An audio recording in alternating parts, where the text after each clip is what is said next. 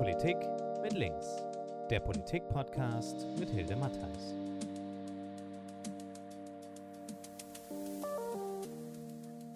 Ich begrüße alle ganz herzlich.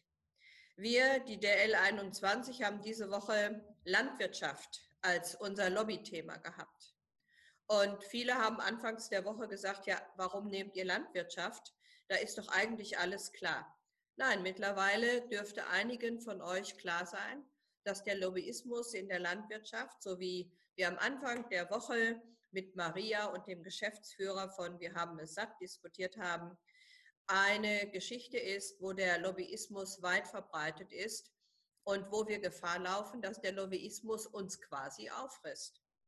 Und am Ende der Woche diskutiere ich jetzt hier mit dem Diplomingenieur Michael Krolln äh, zum Thema, wie sieht es in der Landwirtschaft tatsächlich aus und welche Probleme äh, sind Probleme, die auf ihn zugekommen sind, als er als Agraringenieur gesagt hat, so, jetzt will ich also wirklich in der Landwirtschaft anbauen. Und zwei Themen haben uns diese Woche beschäftigt. Uns, die DL 21, die Linken in der SPD, da kann man übrigens Mitglied werden. Uns hat beschäftigt, wie ist denn das mit der sogenannten Landnahme? Und da sage ich ganz bewusst Landnahme, also das Wegnehmen von Land und das Bereitstellen von Saatgut. Auf diese beiden Punkte möchte ich mich ganz gerne konzentrieren mit meinem Gespräch, in meinem Gespräch mit Herrn Grollen. Herr Grollen, vielleicht geben Sie uns mal so eine kleine Einschätzung. Sie sind ja jemand, der wollte als Landwirt tätig sein, wollte anbauen. Sie sind jetzt, bestreiten Ihren Lebensunterhalt als Imker und haben eine Baumschnittschule, wenn ich das richtig gelesen habe. Und Sie sind zudem Vorsitzender der Arbeitsgemeinschaft Bäuerliche Landwirtschaft. Wenn Sie einfach mal mit diesem ganz persönlichen Eindruck beginnen.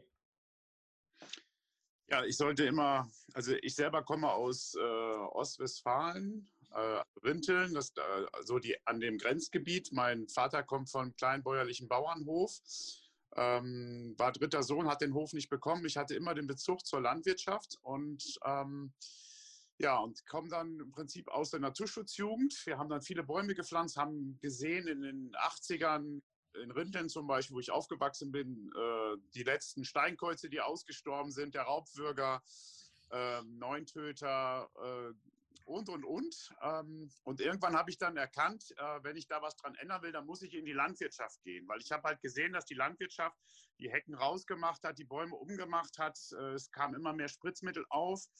Und es hat für mich sehr lange gebraucht, um überhaupt denken zu können, dass ich, der ja keinen Hof erbt, äh, Landwirtschaft machen kann. Das habe ich dann gemacht, habe dann Landwirtschaft studiert, war vorher auch ein Jahr auf dem Bauernhof und habe Kühe gemolken und wollte danach Landwirtschaft machen. Das Problem, was sich halt äh, gibt, ist, dass, dass man nicht an Land kommt. Das ist nicht so einfach. Äh, darum habe ich dann aus meinem Hobby meinen Beruf gemacht und bin Berufsimker geworden. Bin dann vor 15 Jahren hier nach Thüringen gekommen. Ich könnte jetzt böse sagen, man hat mich mit den blühenden Landschaften gelockt. Doch vorgefunden habe ich ausgeräumte Agrarsteppen. Ähm, ich habe dann hier vor ungefähr zehn Jahren dann die Arbeitsgemeinschaft Bäuerliche Landwirtschaft gegründet, weil ich halt gesehen habe, gerade hier im Osten, da ist so der durchschnittliche Betrieb bei 2000 Hektar. Das, der dominiert dann fünf Dörfer. Auf zehn Dörfern kommt vielleicht noch ein bäuerlicher Betrieb. Äh, und da sind dann auch noch welche dabei, die 500, 600 Hektar aufwärts haben. Ich sage mal, in Ihrem Wahlkreis ist das unvorstellbar, dass da einer 500 Hektar bewirtschaftet. Ähm, Genau, und äh, wir haben uns mit dem Thema Land schon sehr früh auseinandergesetzt, weil wir viele Betriebe in unseren Reihen haben, die natürlich auch Land suchen. Die Betriebe wachsen ja ähm, und haben uns als erstes das Thema Kirchenland auf die Fahnen geschrieben, weil die Kirche ist größter Landbesitzer in Deutschland mit ungefähr 330.000 Hektar äh, und predigt von der Kanzelbewahrung der Schöpfung. Und äh, wenn man genau schaut, wer denn deren Land bewirtschaftet, dann kann man hier im Osten ganz klar sagen, das sind die ehemaligen Kolchosen, die ehemaligen LPGs, ähm, die damals noch gesungen haben, ohne Gott und Sonnenschein bringen wir die Ernte ein.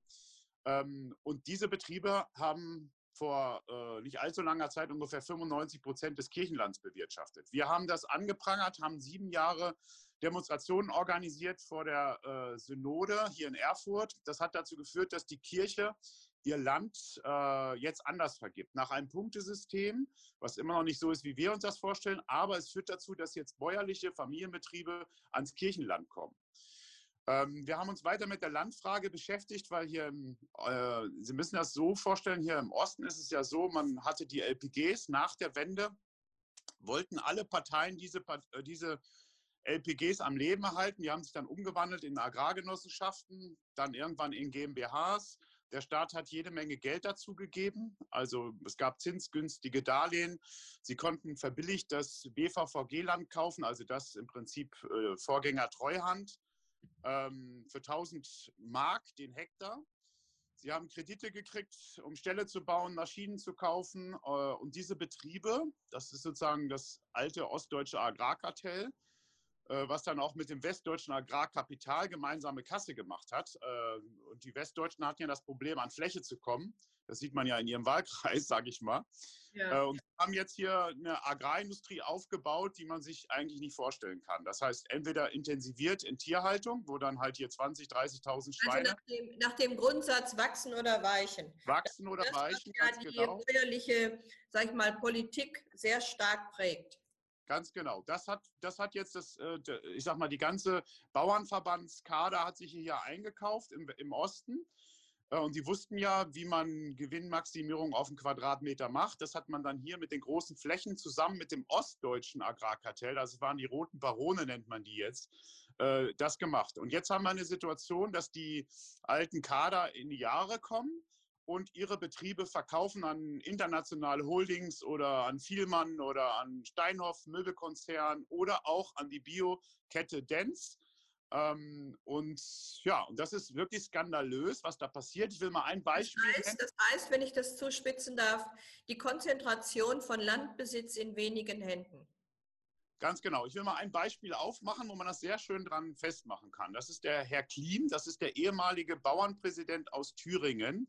Das war der Vize-Bauernpräsident aus Deutschland der hat äh, 96 es geschafft, die LPG so umzuwandeln, dass er in, sie, in seine Hände bekommt. Da gibt es auch einen schönen Bericht im Spiegel dazu. Den findet man auch noch im Netz.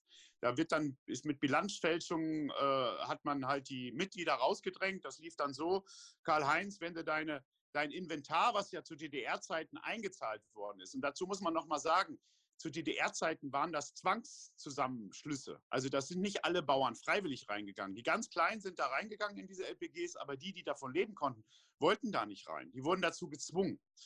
So, und äh, da haben die ja sozusagen Kapital eingegeben, Maschinen, äh, Tiere. Und äh, das hat ja einen Wert. Und dann hat man sozusagen die Bilanz so gefälscht, dass das fast keinen Wert mehr hat. Also der alte Trecker hat keinen Wert mehr was ja so nicht stimmt. Und dann hat man den Leuten gesagt, wir wissen nicht, ob es uns nächste Jahr noch gibt. Nimmt lieber die 1000 Mark, bevor ihr gar nichts bekommt. Dabei waren die 1000 Mark 4000 Mark wert.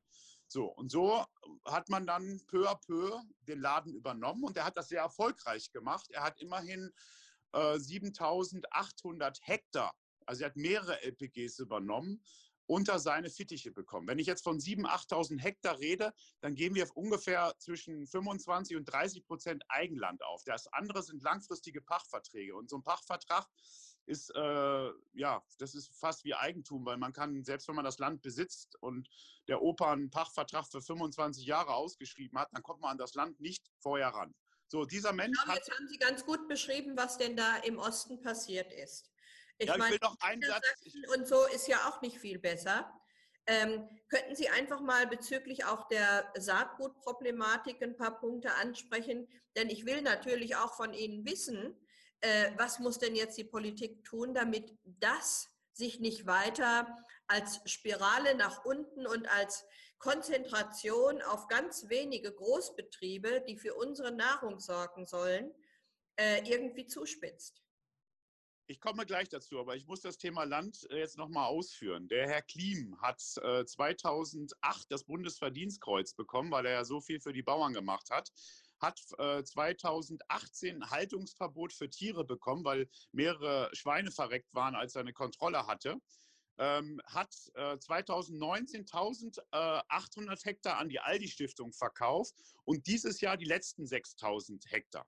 Und dieser Mensch hat ein Bundesverdienstkreuz wir haben den Herrn Ramelow und den Bundespräsidenten aufgefordert, dass man das Bundesverdienstkreuz aberkennt. Äh, bis jetzt ist das noch nicht geschehen. So, und jetzt nochmal die Problematik für Leute, die nicht in der Landwirtschaft sind. Wenn ein Otto-Normalverbraucher, also Sie, jetzt Land kaufen wollen, dann gibt es das Agrarstrukturgesetz. Das besagt, nur landwirtschaftliche Betriebe können Land kaufen. Das ist auch, macht auch Sinn, dass die das Land bewirtschaften, die da das schon lange machen. Ja? Ähm, äh, wenn Sie jetzt das Land kaufen wollen, in Thüringen oder bei Ihnen, dann, und das mehr als 2500 Quadratmeter sind, dann muss das Landwirtschaftsamt das genehmigen. Haben Sie es jetzt gekauft, dann werden die Landgesellschaften das Land Ihnen wegkaufen und den ortsansässigen Landwirten verkaufen. Wenn Sie jetzt aber trotzdem Landwirtschaft machen wollen, dann müssen Sie einfach, das ist das, was hier passiert, den ganzen Betrieb kaufen. Und wenn Sie das dann noch so schlau machen, dass Sie 95 Prozent Anteil kaufen, dann sparen Sie auch noch die Grunderwerbsteuer, die ich als Landwirt, äh, wenn ich jetzt Land kaufe, zahle. Äh, und so ist jetzt hier gerade der große Ausverkauf. Und äh, wir brauchen dringend ein Agrarstrukturgesetz in den Ländern. Und das liegt seit 2006 bei den Ländern. Das ist also eine Ländergeschichte. Das heißt, einerseits als Bundespolitiker gucken, dass die Länder sich mit diesem Strukturgesetz anders aufstellen. Aber wir haben ja auch gelernt diese Woche, in den Parlamenten sitzen auch Vertreterinnen und Vertreter äh, der Bauernverbände, die was ganz anderes wollen. Äh, halten Sie, ich meine, Thüringen wäre ja jetzt mal eine Vorreitersituation, die Sie einnehmen könnten. Halten Sie das über die Länder als erfolgreich? Äh, Sie haben ja damit einige Erfahrungen gemacht. Also nochmal ganz konkret, das Agrarstrukturgesetz ist bei den Ländern, das Anteilskaufsrecht ist beim Bund. Ja? Das okay. heißt, auch der Bund muss seine Hausaufgaben tun. Und ja, was wir feststellen, was wir, was wir feststellen, wir sind an diesem Thema, Thema seit sieben Jahren dran, dass sämtliche Länder den Ball zum Bund spielen und sagen, der Bund muss was machen und der Bund spielt den Ball zu den Ländern, das Land muss was machen.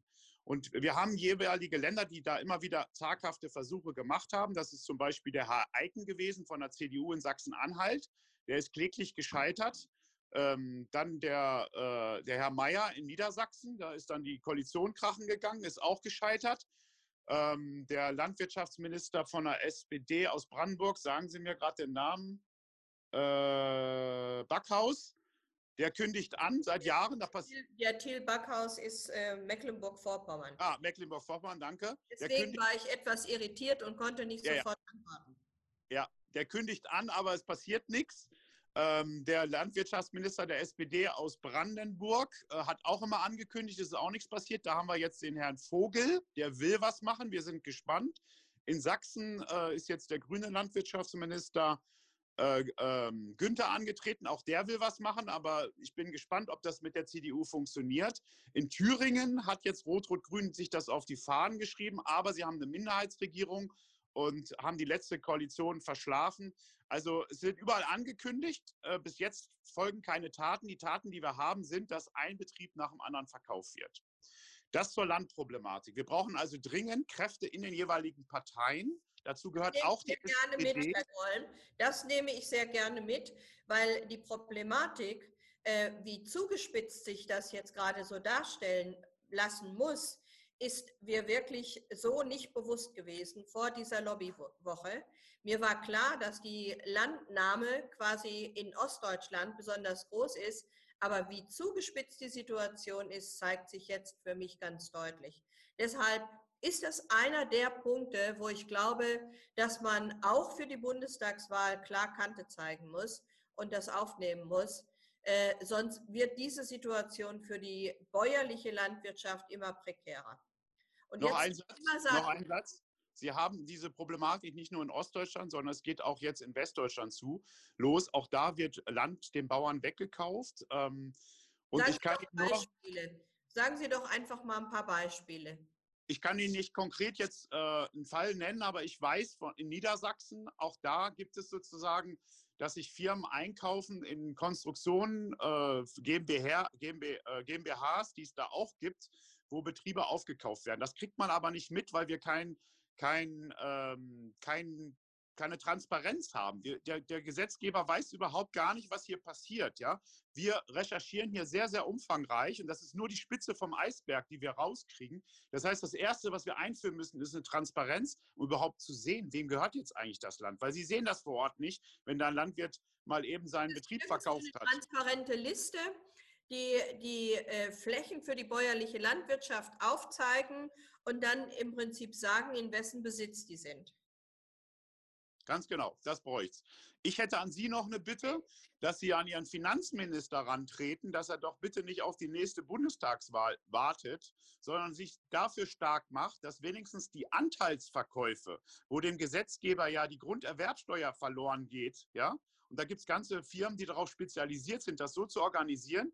Und da kommt ja richtig was zusammen. Jetzt rechnen Sie sich mal aus, Sie kaufen 2000 Hektar Betrieb ja, für ja ich sage jetzt mal, hier im Sommer, da ist ein zweieinhalbtausend Hektar Betrieb für 30 Millionen verkauft worden an Südzucker. Ähm, und dann spart man davon 6,5 Prozent äh, Grunderwerbssteuer.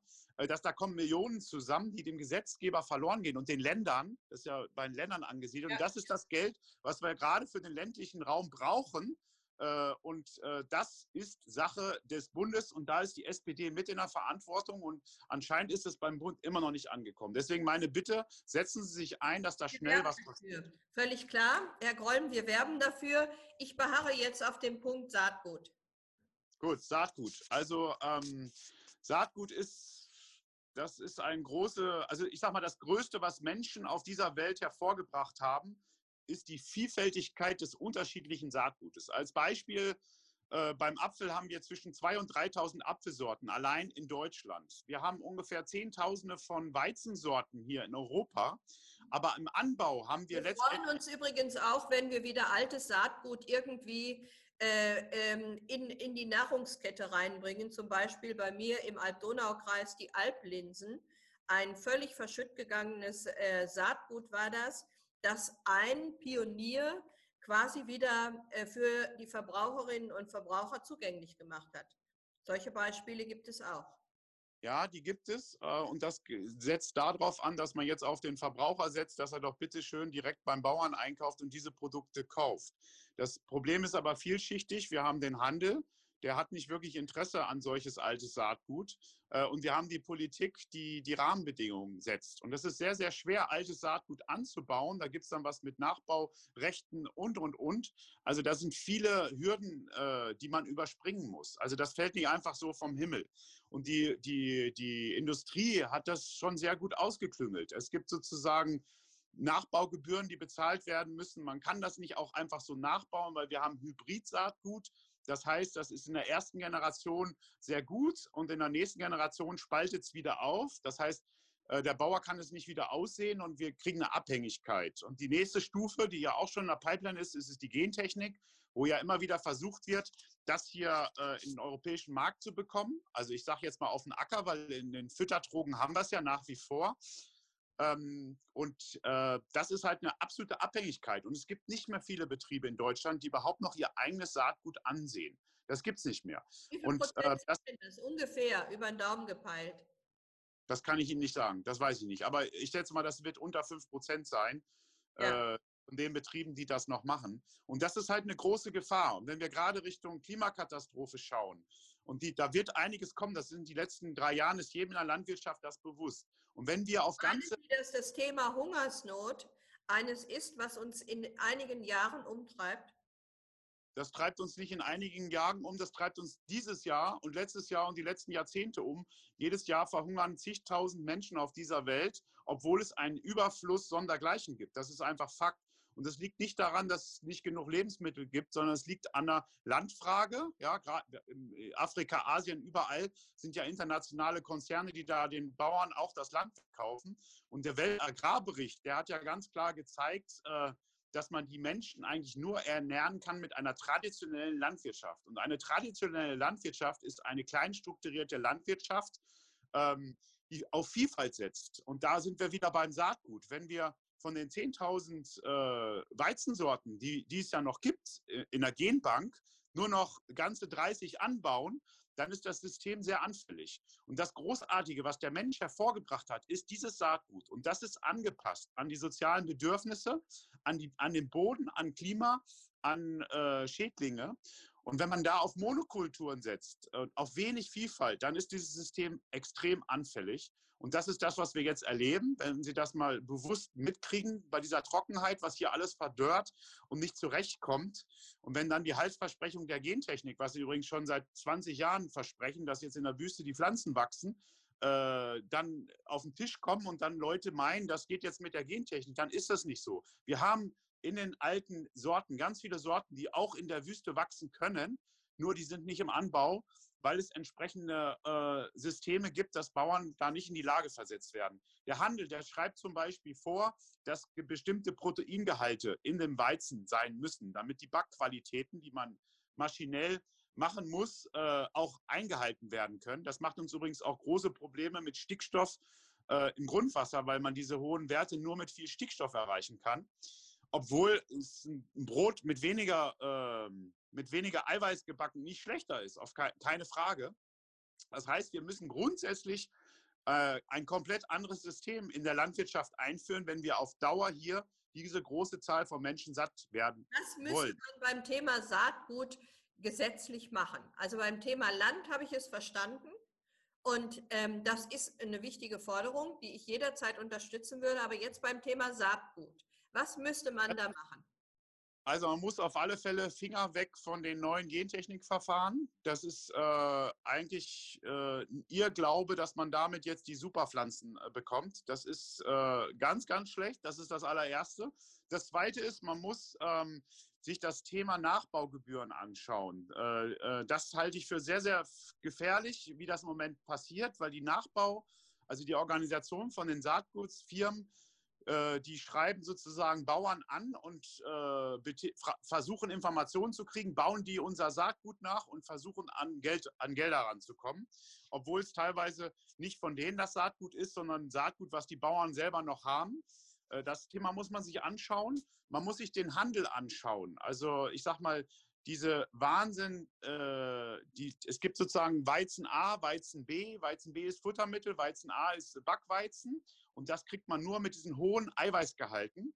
Ähm, und diese hohen Eiweißgehalte sind dafür zuständig, dass wir diese hohen Stickstoffgaben in der Landwirtschaft geben, wo wir dann das Stickstoff als Form von Nitrat im Grundwasser haben. Auch da brauchen wir ein anderes System. Man kann auch äh, die Qualitäten an den Klebeeiweißen äh, messen ähm, was ein bisschen umständlicher ist, aber das könnte der Staat äh, auf den Weg bringen. Das würde auch eine Entspannung geben mit dem viel, viel Stickstoff im Grundwasser, wo ja Deutschland dazu verdonnert ist, dass da jetzt was kommen muss äh, und wo die Bauern sozusagen jetzt Schwierigkeiten haben, mit dem System, was sie bislang gefahren sind, äh, zurechtzukommen.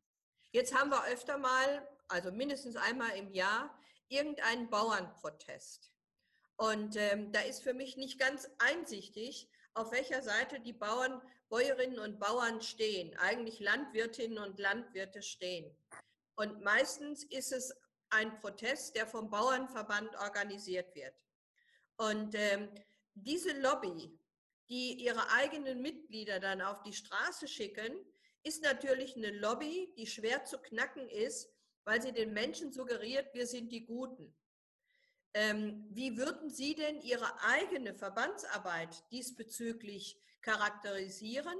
Und wie würden Sie im Unterschied dazu den Bauern, die Bauernverbandsarbeit charakterisieren? Ähm, ich muss Ihnen erstmal noch mal widersprechen, dass nicht der Bauernverband diese Demonstration organisiert, er organisiert ja mit, sondern dass eine neue Bauernverbindung das tut. Also ich, ich nehme mal drei, drei Akteure innerhalb der Bauernschaft wahr oder vielleicht sogar auch vier. Äh, es ist einmal der Bauernverband, ja, der sozusagen schon immer die Bauern organisiert hat. Aber ähm, deren Einfluss wird ja nicht schwächer im Moment, wenn ich Sie richtig verstanden habe. Doch, deren Einfluss wird schwächer, weil er erstens das Problem hat, dass seine Vertreter in den jeweiligen Parteien äh, immer weniger werden. Also wir haben immer mehr Leute aus der Stadt in den Parlamenten als, im, also als vom Land. Ähm, dann haben wir sozusagen die Arbeitsgemeinschaft Bäuerliche Landwirtschaft. Ich würde auch den Bund Deutscher Milchviehbauern nennen. Das ist sozusagen die Opposition zum Bauernverband. Ähm, auch wir organisieren ja äh, Trecker-Demonstration, ich sag mal, die Wir haben Satt-Demonstration wird ja von der ABL angemeldet und die Trecker, die da hinfahren, sind ja überwiegend von der ABL. So, und dann gibt es dann gibt's noch die neue Verbindung, die nennt sich Landschaftsverbindung. Das ist sozusagen eine WhatsApp-Gruppenvereinigung, die sozusagen unabhängig vom Bauernverband organisiert worden ist, weil diese Bauern mit dem Bauernverband nicht zufrieden sind. So, hier im Osten, also vor allen Dingen in Thüringen ist es so, dass leider diese Landschaftsverbindung Hand in Hand mit dem Bauernverband arbeitet, aber bei Ihnen zum Beispiel ist das nicht so. Da gibt es ganz klar Landschaftsverbindungen. Der Bauernverband hat davor lange Jahre es nicht hingekriegt, äh, Bauern zu mobilisieren, mit dem Trecker nach Berlin zu fahren. Das hat Landschaftsverbindung verschaffen, geschafft. Und da muss man jetzt aber noch mal genau hingucken, was fordern denn diese Bauern? Ja? Und diese Proteste sind ja auch berechtigt. Sie fordern eine Anerkennung der Gesellschaft. Was hat die Gesellschaft mit den Bauern gemacht? Sie hat sie dazu gezwungen zu intensivieren. Wie macht die Gesellschaft das? Mit Gesetzen. Sie macht es mit Fördermitteln. Sollen wir mal einfach Gesellschaft definieren? Wer ist Gesellschaft? Also Sie meinen eigentlich Politik. Politik. Ja. Die Politik, ganz genau. Die Politik, da haben Sie recht. So, wie macht sie das? Ähm, sie macht das äh, durch Gesetze. Also sie führt zum Beispiel, äh, die schafft die Milchquote ab. Das führt dazu, dass Bauern mehr Milch produzieren und äh, wachsen oder weichen Betriebe aufhören. Es haben noch nie so viele Betriebe aufgehört wie nach der äh, Ablösung der Milchquote. So, ähm, die, was kann jetzt so ein Landwirt machen? Ja, sagt die Molkerei, äh, du kriegst jetzt nur noch 20 Cent pro Liter. Was kann ich da machen? Ich kann entweder dicht machen mich zugrunde ruinieren, also arbeiten, ich verdiene ja nicht wirklich viel in der Landwirtschaft, oder ich stelle mir doppelt so viele Tiere in den Stall. Das ist jetzt das, was bei Ihnen gerade passiert, dass jetzt einzelne Betriebe aufstocken von ihren 50 Kühen, 70 Kühen, 100 Kühen auf 500, 300, 1000 Kühe. Das heißt, man versucht sozusagen jetzt mit mehr Kühen, weil ja da viele Synergieeffekte da sind, ich kann die viel effektiver äh, melken, äh, füttern und und und. Hat natürlich dann große Nachteile. Ich kann 1000 Kühe nicht mehr auf die Weide treiben. Dadurch habe ich die Scheiße nicht mehr auf, die Weide, äh, auf der Weide, die die äh, Insekten brauchen. Die Kühe leben nicht mehr so lang. Die Milch ist nicht mehr so gesund. Ja, das heißt, wir haben ja in der Landwirtschaft den Bereich. Transporte, die irgendwo hin müssen die haben wir auch in der kleinbäuerlichen Landwirtschaft, weil wir keine Schlachtstätten mehr haben. Das ist das große Thema. Ich gehe jetzt nur davon aus, wir haben 1000 Kühe an einem Standort, die können sie nicht mehr auf die Weide treiben, selbst wenn sie das ganze Land ringsherum besitzen. Die müssen dann so weit laufen und treten ihnen so viel kaputt, dass da keine Milch mehr bei rauskommt. Nicht mehr ansatzweise. So, das heißt, das System führt die Bauern dazu, zur Intensivierung. Das machen die ja nicht freiwillig, die werden ja dazu gezwungen. Ja? Und dagegen lehnen die sich jetzt auf, das heißt, die Gesellschaft fordert jetzt, dass kein Stickstoff mehr im, Wasser ist. Sie fordert Tierwohlmaßnahmen. Aber sie fordert das auch zum großen Teil auf Kosten der Bauern und Bäuerinnen, die das ja letztendlich zahlen müssen, weil der Einzelhandel, der wird die gleichen Preise zahlen. Sie müssen aber jetzt mehr Platz zur Verfügung stellen für die Tiere. Und das ist halt der Grund, warum dieser Unmut der Bauern dazu geführt hat, dass mal eben 7000 Traktoren in Berlin auffahren. Das hat es ja geschichtlich noch nie gegeben. Äh, und das ist nicht nur Sache des Bauernverbandes, sondern das ist eine unabhängige Bauernbewegung, die auch sehr differenziert ist. Also da gibt es halt Leute, die fordern natürlich, es soll alles so bleiben, wie es ist. Es gibt aber auch Leute, die sehen die Probleme der Landwirtschaft, die fordern einen Rückhalt der Gesellschaft für die bäuerlichen Betriebe. Und den haben wir nicht. Die EU-Agrarreform, die ja jetzt gerade wieder reformiert wird, hat ja dazu geführt, dass nach wie vor Weiterbetriebe aufhören, weil man die Subventionen denen gibt, die viel Land haben und nicht denen gibt, die viel Arbeitsplätze haben pro Hektar, die was für Tierwohl machen und die was für Naturschutzmaßnahmen machen. Und daran krankt das System, das krankt in der kompletten EU. Ich glaube, das, das war, Herr Golm, ich glaube, das war jetzt eine wunderbare Zusammenfassung, woran das System krankt. Dass die Förderrichtlinien genauso schräg sind und wir da auch einen Systemwechsel brauchen, dass die ganzen Förderrichtlinien so sind, dass nicht die Starken unterstützt werden und die Schwächeren immer noch schwächer werden, sondern dass wir da einen Systemwechsel hinbekommen. Herr Groll, wir haben gemerkt, dass Ihnen das wirklich ein massives Anliegen ist. Wir übernehmen dieses Anliegen, weil das so eindrücklich war, das Gespräch mit Ihnen, dass wir an der Stelle einfach auch eine höhere politische Sensibilität hervorrufen müssen und eine klare politische Zielsetzung durchsetzen müssen. Von daher vielen Dank für das Gespräch. Und wir bleiben im Gespräch, Herr Kroll. Vielen Dank.